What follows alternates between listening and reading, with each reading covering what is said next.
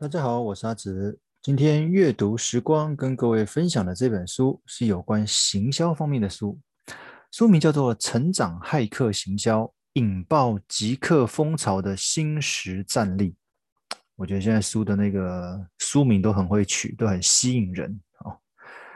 作者叫做莱恩·霍利德，出版商天下杂志，出版日期二零一六年的二月。其实这是一本颠覆传统行销模式的书，它的新的思维观念，它都透过四个关键步骤，让公司的营运有机会获得数倍的成长。哪四个呢？第一个适配，就是合适的适，然后配合的配，适配。第二个即刻，哦，就是收集顾客。第三个爆点，第四个优化。书中提到，所谓的成长骇客是行销人员跟城市工程师的综合体，他们舍弃传统行销的法则，改用可测试、可追踪、可倍数成长的行销策略。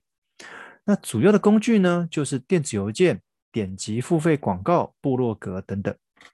那我们就针对这四个关键步骤来做一个简单的说明。我们先从第一个适配来说。就从产品跟市场的适配做起。其实开宗明义就提到，行销的核心目标就是让产品和顾客有一个完美的契合。行销部门的人员应该要能够作为协助产品生产者和客户之间沟通的桥梁。啊，其实行销部的人本来就应该做这种事情嘛。因为对生产产品的人会觉得说，哎，我的东西真的太棒了，一定很适合大家。但是实际上在使用者端，不见得会这么认为。所以，行销人员必须要去收集、了解，说使用者到底需要什么，再回头告诉生产的人说你应该生产什么哦，而不是让生产的人就是埋着头，觉得他做的东西一定是世界上最棒的东西哦，往往这样子卖不出去也没有用。OK，那书里面提到有一个出书这个例子。其实过去啊，我们都是埋头苦写，自认为能够完成一本绝对会大卖的作品，但是实际上销售往往不如预期。那现在的作者呢，会先在部落格上面试出部分文章内容，了解到网友的回馈，然后进而修改内容，最后完成一本畅销的作品。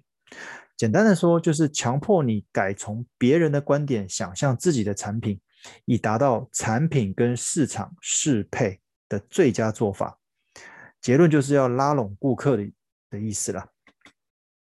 第二个关键叫做极客，哦，就是收集客户，找到你自己的成长骇客极客数。所谓的极客呢，就如同传统行销模式所要求的聚众，就就是集合众人，但是差别就在成长骇客呢，他会设法以便宜、有效又独特的方法增加客源，例如。你自行上传贴文到大型的网站，选择能吸引流量的主题，撰写文章在部落格，或者一一邀请潜在客户免费使用你的服务等等。当然了，并不是上了网客户自然就会来，毕竟现在网络那么发达且资讯泛滥，行销人员该思考如何潜在客户要在你这边停留，进而成为你的铁粉。哦因此，发掘适合的时间，向正确的客群发动行销攻势，让他们成为你的首批客户。第三个关键叫做爆点，一个拉一个，引爆风潮。书中提到，如何才能不凭借传统的广告行销，让大家愿意在网络广为分享，以达到所谓的病毒传播。他提了三个重点：第一，特定的产品。特定的内容，第二，值得流传的内容，第三，激发众人主动传播的渴望。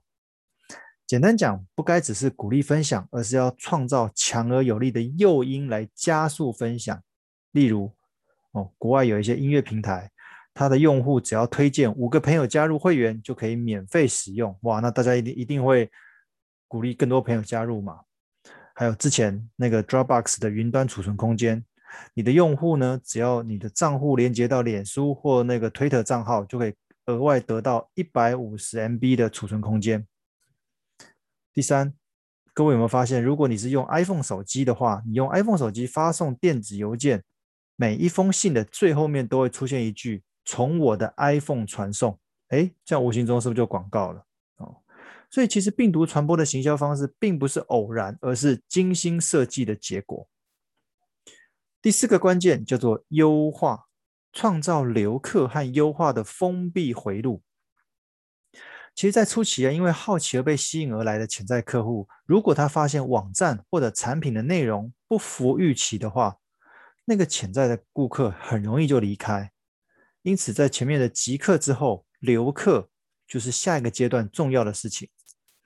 成长骇客的销售模式就是不必追着新客户跑，而是改由进行内部优化，不断改善，让既有客户为你带来更多的商机。